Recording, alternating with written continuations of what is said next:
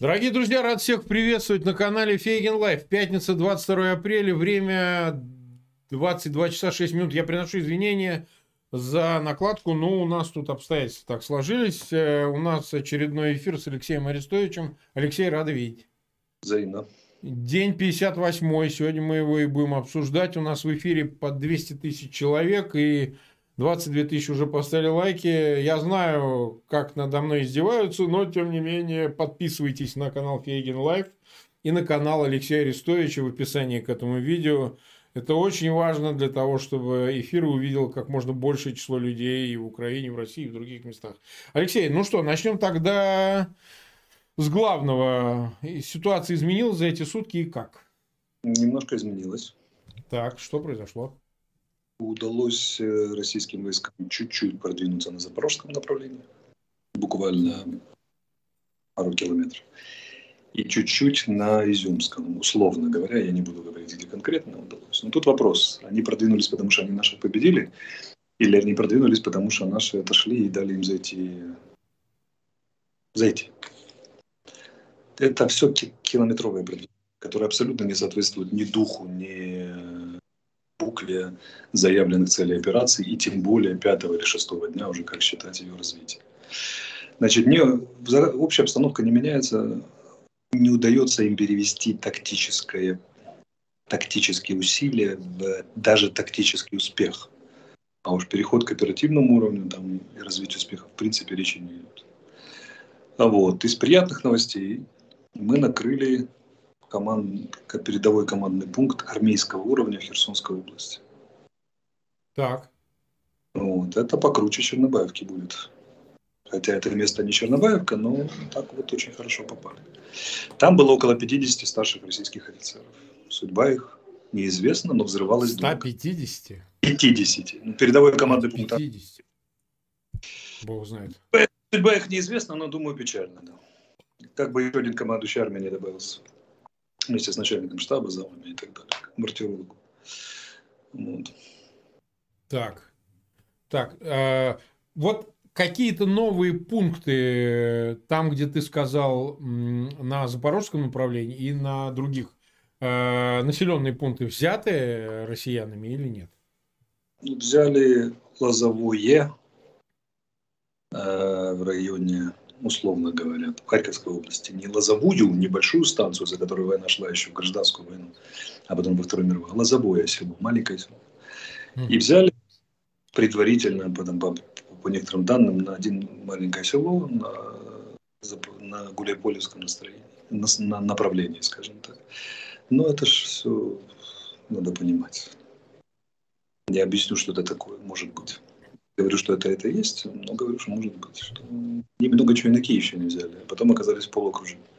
Правильно?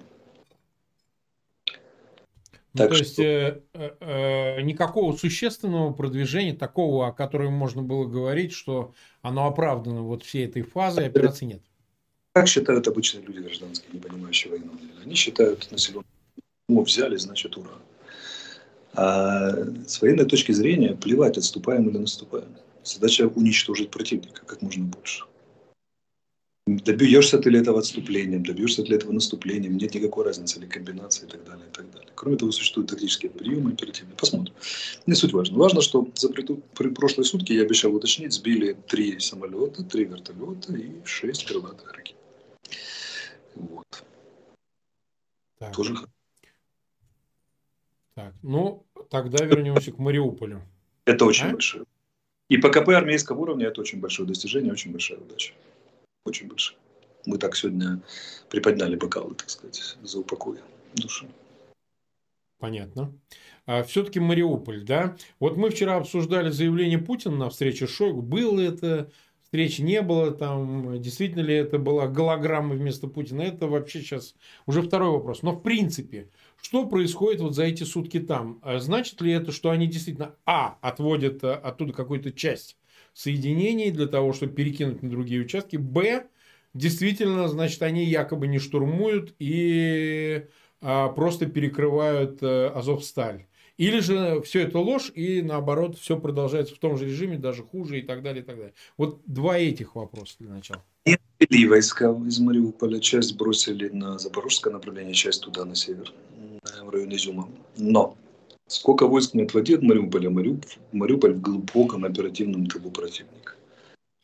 То есть 120-150 километров противника от Мариуполя. Туда можно вывести все части противника, и все равно Мариуполь останется в глубочайшем тылу. И это непростая история. Второе. Значит, они значительную часть войск вывели для блокады, оставили для блокады Мариуполя. И даже пытаются где-то там ползать по Азовстали, что-то воевать, вопреки э, утверждениям Путина, что он приказал не штурмовать. Mm-hmm. Да нет, Путин с Шойгу, как всегда, обманули. Ну, если лжецы были. Да, у наших положение там непростое, мягко говоря, непростое. В основном оно непростое из-за большого количества гражданских и большого количества раненых наших, которые там находятся. А вот. Но благодаря определенным особенностям местности наши держатся. А во-вторых, э, у нас достаточно хватает любителей, которые участие пессимистические настроения, прямо скажем. Участие того вполне себе боевое, они находят себе силы и желание владеть э, в руины и, и вокруг руины, и так хорошо охотятся за российскими подразделениями. Но обстановка, прямо скажем, непростая, очень сложная. Очень сложная для защитника. Да, а, это, конечно, обстоятельство не очень радостное. А нас по 300 тысяч смотрят, чуть меньше, может быть, но в любом случае э, те, кто присоединяется, пожалуйста, ссылки на этот эфир размещайте. Тогда, э, тогда так. Э, на твой взгляд, какова перспектива до 9 мая? Значит, что, еще раз, мы вчера это обсуждали, было бы для Москвы оптимистическим сценарием достижения какого результата. Там выход к административной границе Луганской и Донецкой области. Вот говорят, что в Луганске э, Гайдай заявляет, что 80% Луганской области уже контролируется, ну или контролируется, э, значит, российскими частями. Э, насколько там возможен прогресс, чтобы выйти к административной границе Луганской и Донецкой областей? Ну, грубо говоря, что он будет продавать к 9 мая? Мы вот это хотим предвосхитить. 80% Луганской области захвачено уже недели 4 как. Так. И с тех пор ничего не изменилось. Прописью ничего. Все усилия в районе Попасной, которая представляет собой крупная железнодорожная в которой идет борьба в районе Бежного, в районе Северодонецка, не дают усилий не дают. Наши как удерживали, так удерживают войска. Вернее, свои, удерживают позиции. Что касается... То есть они выходить эти 20%, 20% в Луганской области могут брать еще 4 недели, и так и не взяли. Второй момент это то, что значит, они сконцентрировали усилия, давят, давят, стараются активно наступают и так далее. Но, по крайней мере, это так выглядит, если смотреть на стрелки на карте, скажем так. Я своего мнения относительно того, что подсаботирует, слегка не изменил. Саботаж этот подается как военная осторожность. То есть тут надо для гражданского человека надо понять следующее, как, как это понимать. Ну вот, например, почему Арестович говорит одновременно, что они активно наступают и в то же время э, саботируют или осторожничают чересчур. Подадим это так. Ну представьте себе, что вам надо заехать по три адреса в городе. Угу разных домов в течение суток посетить. Вы ездите очень активно от адреса к адресу, и у вас немеренная активность, если бы за вами кто-то следил. Но к домам вы подходите очень осторожно, когда вы уже подъехали. Очень аккуратно, оглядываясь на каждом шаге, приседая от каждого шума и так далее, и так далее. Поэтому, с одной стороны, активность большая, работает артиллерия, авиация по нашим войскам. Мы в ответ работаем, конечно. С другой стороны, они при малейшем там, столкновении как бы, да, и потерях, они сразу отходят, сразу не, не вступают в бои, тяжелые ближние бои, пытаются отойти, навести авиацию, артиллерию, но стараются уходить при первых же этих самых. Есть места, где поддавливают. Я уже говорил, что лучше всего воюют войска ДНР, так называемые, даже не российские. Лучше огромный... воюют? Конечно, у них огромный боевой опыт, не мобилизованные имеется в виду, а такие, которые восьмой год в теме.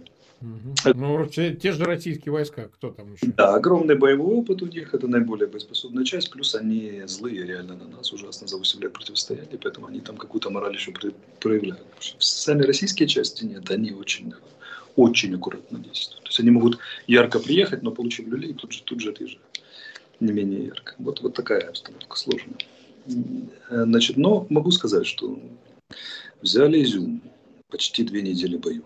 Потом пауза, потом 12 дней наступления, пауза, потом одновременно наступление на, на юге и там пауза, потом одновременно наступление на юге, на там и на Гуляй-Поле на запорожском направлении. Вся эта история со страшным отрезанием и созданием длится недельки три с половиной.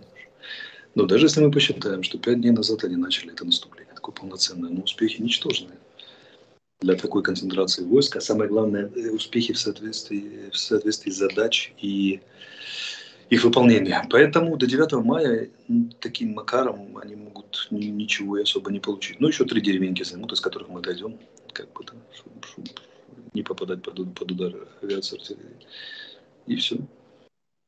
Mm-hmm. А может, а может что-то и получится у них там, с течением обстоятельств натупит наш командир, талантливый в них найдется, как-то так повезет и проскочит куда-то. Тут надо понимать важно, вне зависимости от тактических успехов, оперативного успеха там не будет. Я это говорил, говорю и буду говорить. Это невозможно тем нарядом сил, которые у них есть.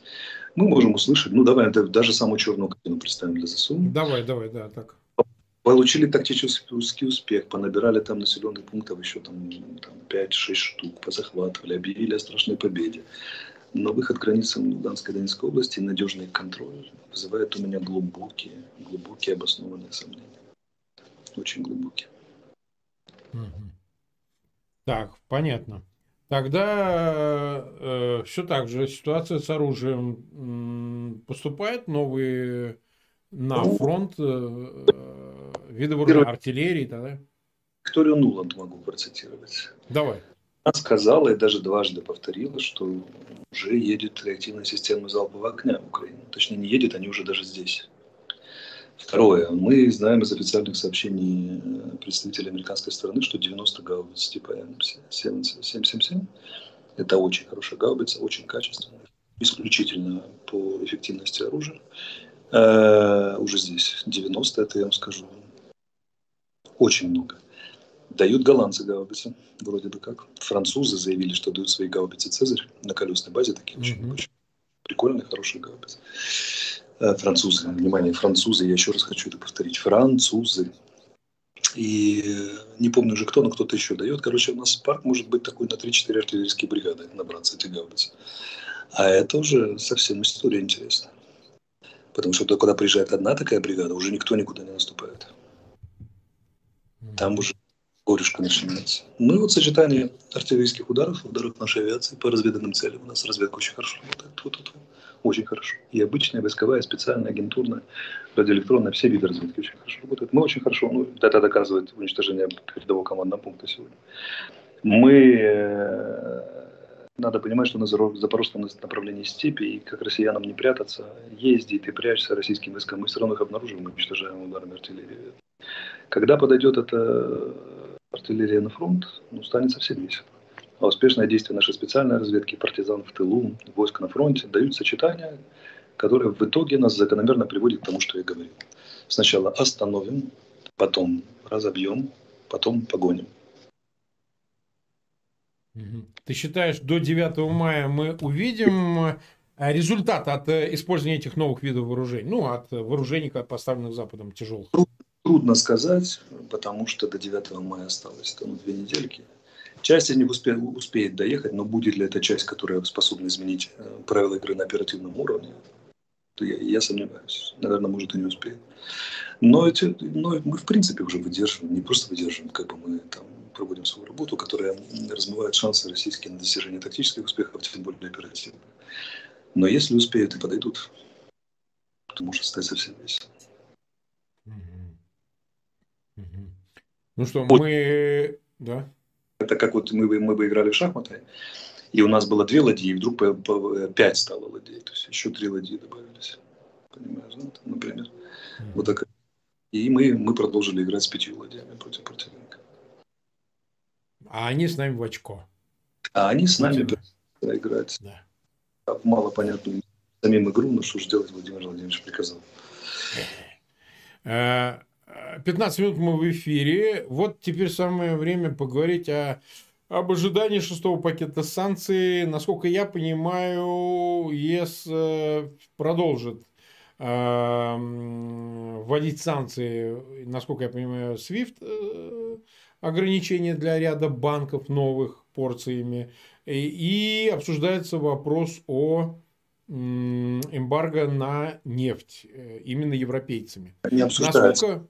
Он уже решен. Вопрос только принятия, принятия пакета как такового на голосование. Вообще следующая неделя должна стать богатой и недели, потому что следующая вот неделя... ты нам расскажи, в этом же принимает часть Ермак, ты же говорил о том, что он Ермак... координирует эту работу. Огромное количество обязанностей, огромное. Ну, по этой части. По этой. Но одна из самых ведущих это как раз санкции. Всевозможные группы.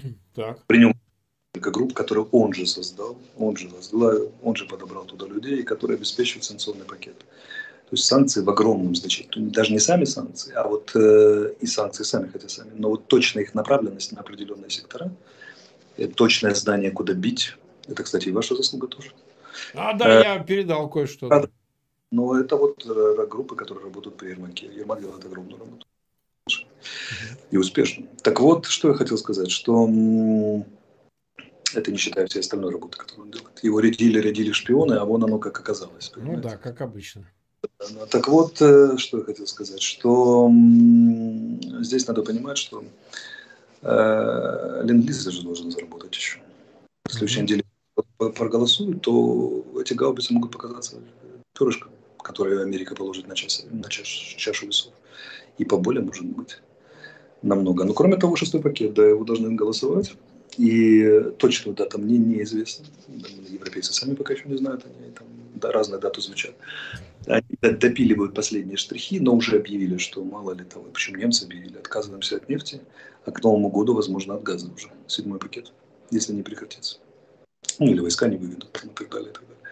Поэтому Запад настроен в этом отношении крайне серьезно, крайне. Начиная от циников, которые хотят перераспределить рынки, пользуясь случаем, заканчивая романтиков, людей, которые верят в ценности и хотят просто вот бороться за все светлое, разумное и вечное.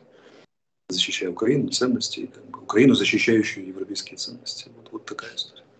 Как бы шестой не за горами, седьмой рассматривается сейчас, во все прорабатывается. Как бы, шестой почти принят, ну, почти, согласован почти и почти принят. Вопрос седьмого. Потому что от газа не так просто отказываться, от нефти гораздо легче.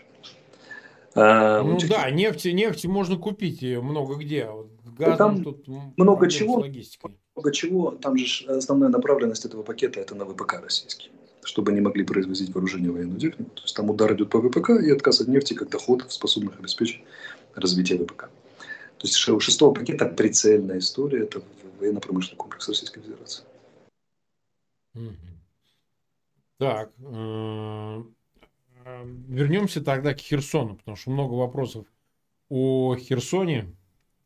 Там идет полным ходом, как я понимаю, подготовка к этому фейковому референдуму. А есть какая-то возможность все-таки сорвать его или нет? Как-то прорабатывает руководство? Что такое сорвать? Как бы, да. И какими силами и средствами? Там есть наши партизаны, они действуют. Там действуют наши да. Херсонской области, но он выполняет свои специфические задачи направленную на уничтожение противника с налетами, засадами и другими другими способами. А вот референдумы срывать это не то мероприятие. Их никто не признает. Но сам, сама попытка аннексии да. просто добавит санкции. Или, или ускорит их принятие, или ленд и так далее. Это же все шаги, направленные на дальнейшую эскалацию, по сути, политическую либо признание некой народной республики, либо какой-то там Таврийской губернии, принятие в России. Это, все, это аннексия, это политическая эскалация, на которую последует немедленный ответ Запада. Запад понял главное, бояться нечего, можно лупить. Они перестали бояться.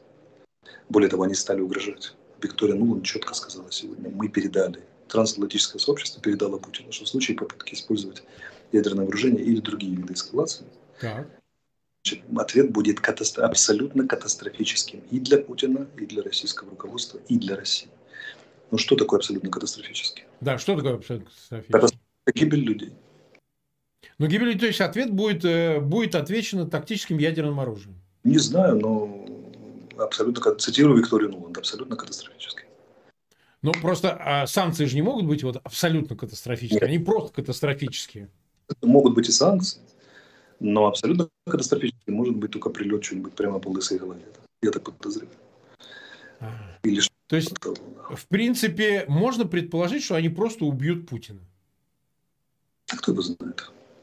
Надо спросить Викторию Нулан, что она имела в виду под абсолютно катастрофически. Ну, наверное, такие люди такими словами не бросаются. Это я знаю. А мы, мы, мы, мы просто профанируем на теме, мы просто предполагаем, ну, абсолютно катастрофически. Это значит, Путин был и Путина нет. Поэтому все эти референдумы, ну, если они хотят, как это, это по принципу старого советского анекдота. Раньше мы стояли на краю пропасти, но благодаря мудрому руководству нашей партии сделали шаг вперед. Понимаете, да? Примерно будет то же самое. Поэтому ну, не очень я боюсь этих референдумов. Мы его не признаем. Лупить, как лупили по ним, так и будем лупить. Чего мы бояться референдума? Если они идиоты, то на здоровье как бы, делайте еще один шаг вперед на краю пропасти. Так, э, нас 373 э, тысячи смотрит. А, те, кто присоединяется, может быть, кто-то впервые здесь, я уж не знаю, может быть, вы еще не знаете правил участия в нашем стриме, они предполагают э, возможность с вашей стороны распространения ссылок на него. Э, хорошо, значит, э, на твой взгляд, какова вероятность э, контрнаступления? А, поскольку это не мой вопрос, он слишком часто звучит, это вопрос из чата. Вот, мне его задают. Э, и в том числе потому, что люди рассчитывают посредством этого контрнаступления, но видно те, кто связан с Мариуполем, каким-то образом все-таки изменить ситуацию на фронте для того, чтобы помочь тем, кто находится в окружении, кто находится под оккупацией. От чего это будет зависеть, если это в принципе возможно до 9 или после 9? Ну, вот если пофантазировать. Мы все надеемся на то, что удастся освободить Мариуполь политико-дипломатически, военным путем. Просто надеемся. В отличие от тех, кто надеется, мы еще и работаем на эту тему. Очень плотно. Нам нужны мертвые герои. Нам нужны все живы до последнего человека. А кто не жив, то те похоронены с воинскими почестями, как люди, которые невероятный подвиг совершили. И мы делаем все, чтобы их забрать оттуда военным, невоенным путем, всеми способами. Но есть объективная реальность, она как законы физики, ты не прыгнешь выше головы. Так вот, контрнаступление будет 101%, я уверен. Вопрос, когда и какими силами и куда. Потому что дикта... решать это будет главнокомандующий вооруженными силами Украины. Поймите простую вещь. Не Арестович. Угу. Арестович советник. Он советует. То, что я советую, я вам говорить не собираюсь, потому что, ну, как бы, это конфиденциальное. Не, мы на это не претендуем. Надо понять очень, я к зрителям нашим обращаюсь, но надо понять очень важную вещь. Я не двигаю войска по карте. Не двигаю, я не командую войсками. Понимаете, да? Командует главнокомандующий, исходя из объема информации, который ни у кого из нас нет. Он принимает решение, куда, как и что.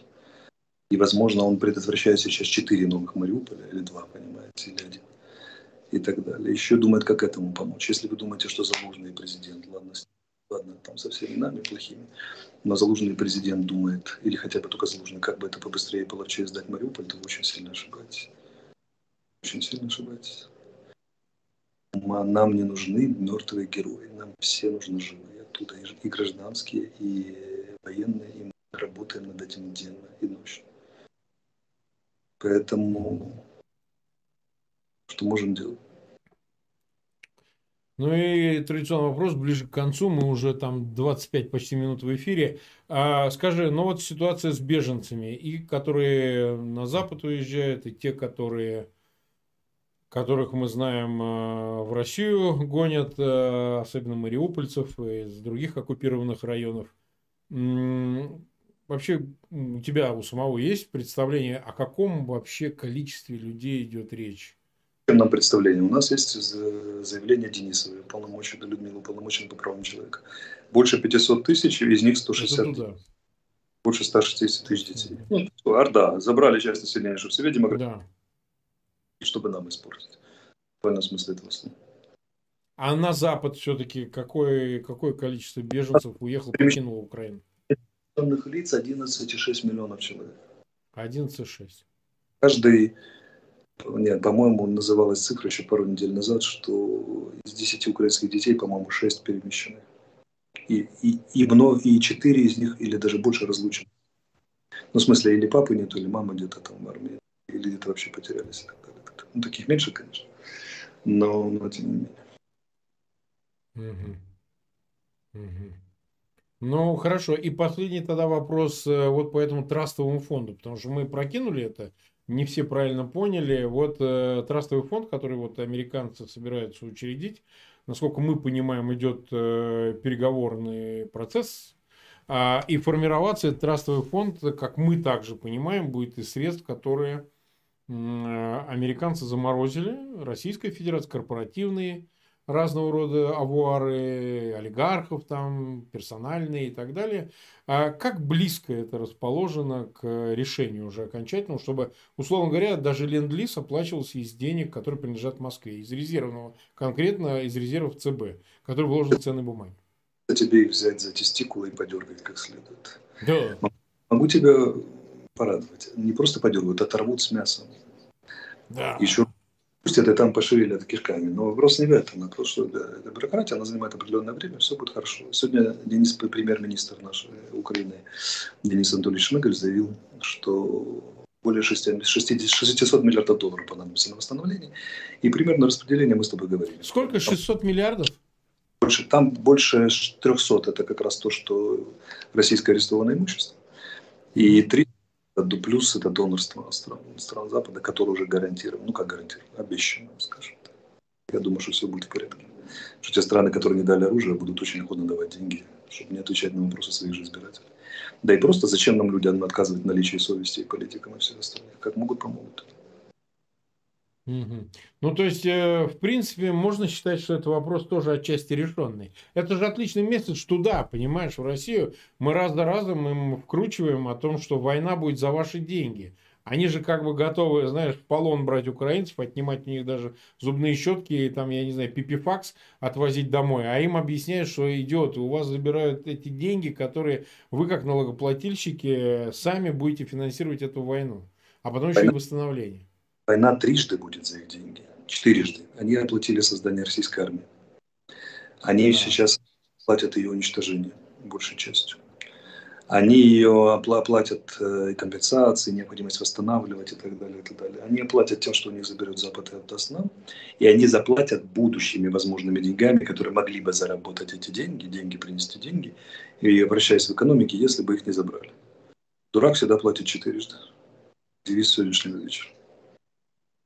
Дурак платит четырежды. Ты вот свой стрим так и назови. Дурак платит четырежды. Хорошее название. Забойное. Ну что, ты почти 30 минут мы в эфире. А, сегодня пятничный вечер. Сейчас я тоже пойду выпью, кстати. Не знаю, как у вас. Можно вам пить? Нельзя? Я не пьющий, но мысленно поднимаю бокал за... Да.